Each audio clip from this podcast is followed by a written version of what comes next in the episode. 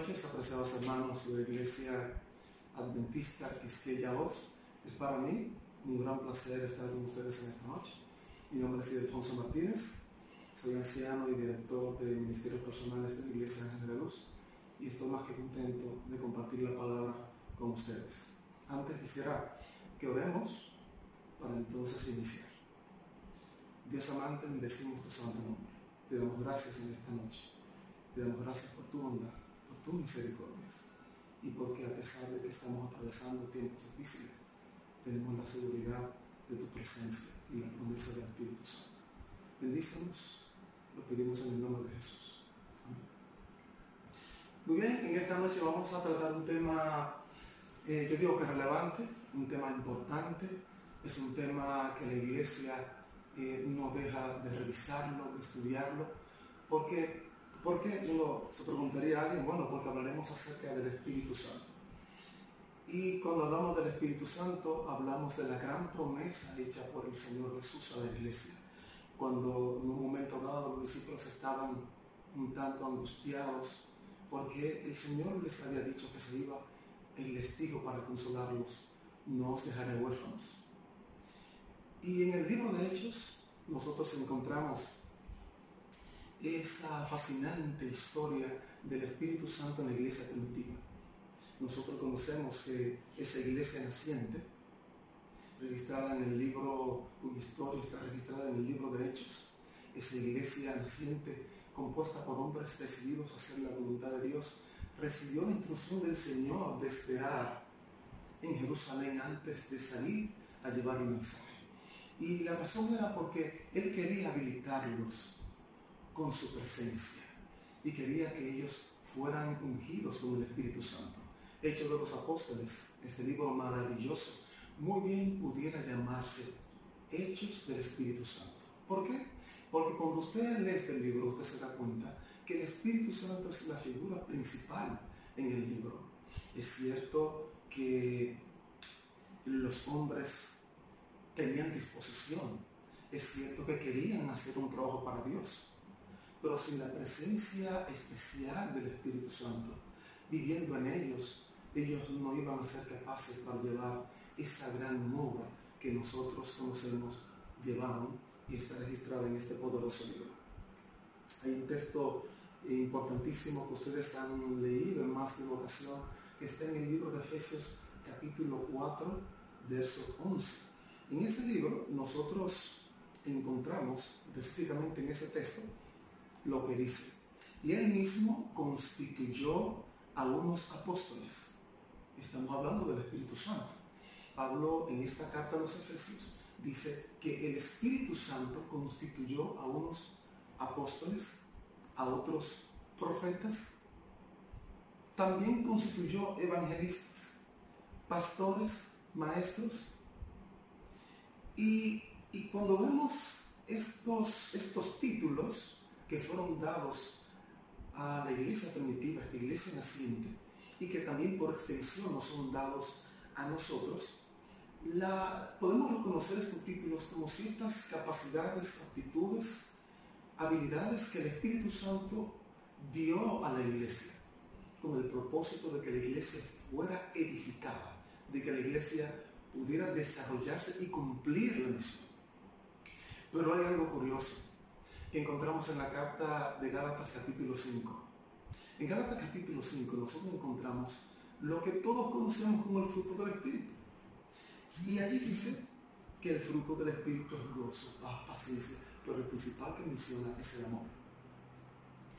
Quiero decir que en múltiples ocasiones, en múltiples ocasiones, nosotros hacemos cosas por la, hacemos cosas la iglesia en las que no fuimos llamados por Dios a hacer. O para las que tal vez no tenemos las capacidades o las habilidades. En ocasiones tenemos las habilidades y las capacidades o, o, las desenvolturas, como dicen algunas personas, para hacer cierta obra en la iglesia, pero carecemos del fruto del Espíritu.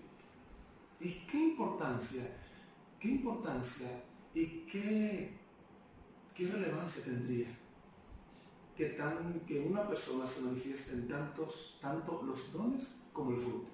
Sencillo. Por ejemplo, y ya ustedes probablemente lo han vivido, ciertos líderes en la iglesia o ciertas personas en la iglesia que tienen un don especial para desarrollar, para desarrollar algo hermoso en la iglesia y que cuando usted lo ve mismo se impresiona.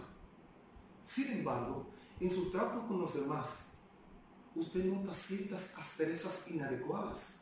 Usted dice, vaya, por el hermano tiene ese don muy bonito, pero entonces habla de una manera tan grosera que espanta a los hermanos. Quiere decir esto, que por un lado tú debes tener ese don especial para el cual Dios te llamó como propósito. Dios te dio un propósito en la iglesia para que ejecutes algo en iglesia. No te llamó para estar en un banco. Él te llamó para hacer algo por el grande. Y hay muchos dones que el Espíritu Santo puede dar. Pero por otro lado, tenemos el fruto del Espíritu. Que si no tenemos este fruto, que yo pienso que el fruto del Espíritu viene a ser, o tiene como propósito, refinar la personalidad. Sí, el fruto del Espíritu tiene como propósito refinar la personalidad y también refinar el carácter para que los dones que el mismo Espíritu da sean efectivos. ¿Cómo? Claro que sí. Los dones son importantes, pero el fruto también es muy importante. Si tenemos dones y no tenemos el fruto del Espíritu, vamos a hacer mucho ruido en la iglesia sin ser efectivos. Pero si tenemos el fruto del Espíritu y tenemos los dones, el fruto del Espíritu hará que los dones sean efectivos para el avance de la obra de Dios. Así que ambos son importantes. Ninguno desplaza a otro. El Señor quiere que nosotros como hijos de Él seamos hermanos, personas que se preocupen por aprender, que se preocupen por hacer mejor cada vez el don que Él te ha dado, pero que también nos preocupemos para recibir el fruto del Espíritu que suaviza la personalidad y el carácter para que los dones sean efectivos al ser empleados en la obra de Dios. Por eso Pablo dice en, el libro de 1 Corintios capítulo 13, y, ese libro, ese, ese mensaje maravilloso que Pablo dio en esta carta, en esta carta. Y de verdad que nos va a ayudar mucho. Yo te lo he leído muchísimas veces, pero reparemos en algo. Pablo dice, si yo hablase lenguas angélicas, podría decir en mi caso que sería afortunado, ¿no? Y si yo fuera un profeta, vaya, ¿qué dirían los hermanos en la iglesia acerca de mí? El hermano Colón es profeta. ¡Wow! Qué glorioso. Y si yo, si yo conociera todas las ciencias, eso me colocaría en una posición ventajosa ante muchas personas. Pero Pablo va citando justamente esas habilidades que da el Espíritu Santo y en cada mención que hace de ellas dice, y si no tengo amor, de nada sirve. El amor justamente es el fruto del Espíritu. Nótese, que Pablo está diciendo, si yo soy un científico y no tengo amor, no sirve de nada. Si yo soy, tengo el don del pastor, el don del pastorado, si yo soy un gran predicador, si soy un filósofo, Pablo dice, y no tienes amor, si no tienes el Espíritu Santo, no sirve de nada. Quiere decir entonces que deberíamos revisarnos nosotros y preguntarnos si tenemos el fruto del Espíritu.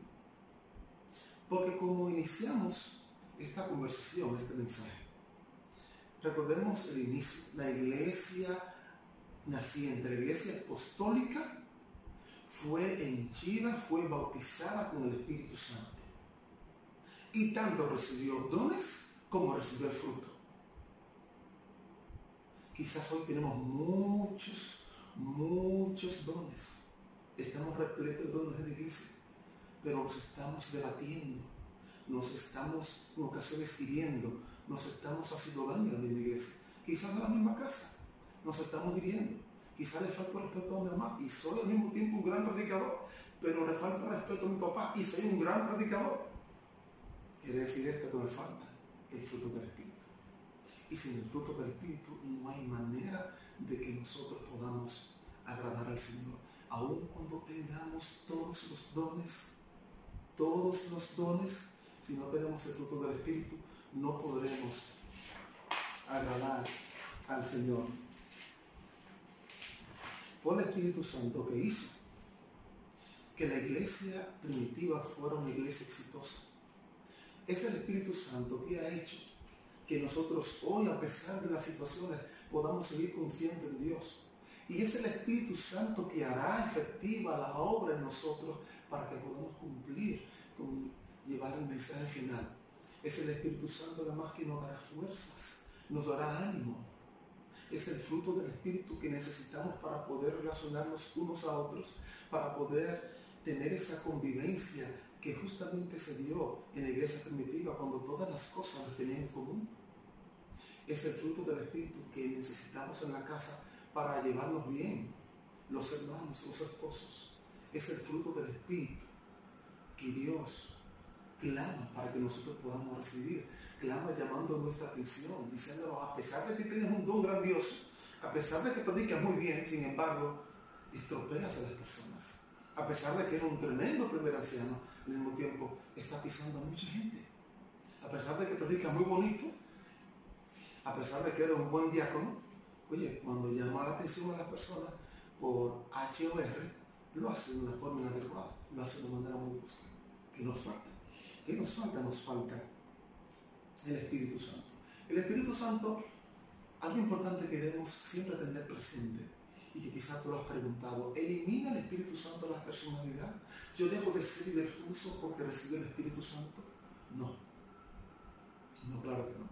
Y eso lo vemos en la vida de los profetas, en la vida del Señor Jesús, en la vida de los apóstoles. Ellos siempre estuvieron conscientes de quiénes eran ellos. El Espíritu Santo no viene a invadir nuestra vida. No viene a quitar de nosotros cosas buenas. No, no. Recordemos que no tenemos nada bueno. Él viene a traer cosas buenas a nuestras vidas. El Espíritu Santo no quita la personalidad, sino más bien que la refina. Refina el carácter y refina la personalidad. Pero en el mundo de hoy, en el mundo cristiano, hay mucho escepticismo. El mundo moderno es muy subjetivo. Hay mucha incredulidad a veces en la misma iglesia. Y el Señor respecto a esto digo, oigan, no reciben ustedes simplemente porque no piden.